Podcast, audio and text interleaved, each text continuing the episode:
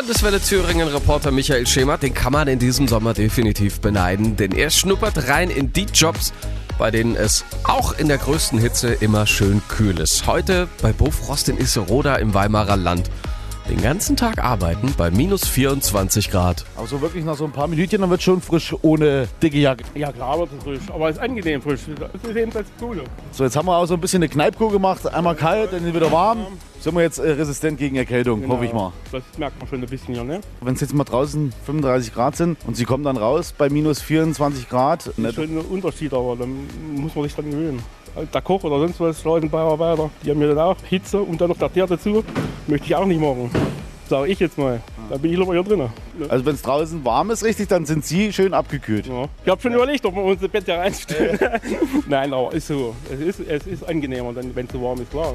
Ein Bett im Kühlhaus, also auf was die Jungs so kommen. Aber wer jetzt denkt, ins Schwitzen kommt man doch im Dauerfrost nicht, das geht sehr wohl, sagt Cheflagerist Mario Hendrich. Ja, klar.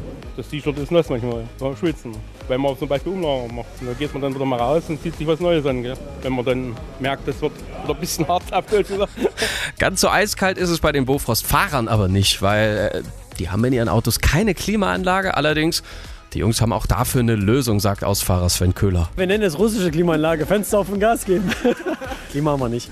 Wäre auch Quatsch, weil dadurch, ich fahre jetzt zum Beispiel in Erfurt, wenn du jetzt pro Haus fährst, ist die Distanz dazwischen einfach zu gering und das ist Quatsch. Ja, und wenn es dann doch mal ein bisschen kühler sein darf, ja, dann geht's halt ab ins Lager. Ich meine, minus 24 Grad, da gibt's genug Frostbeulen für alle.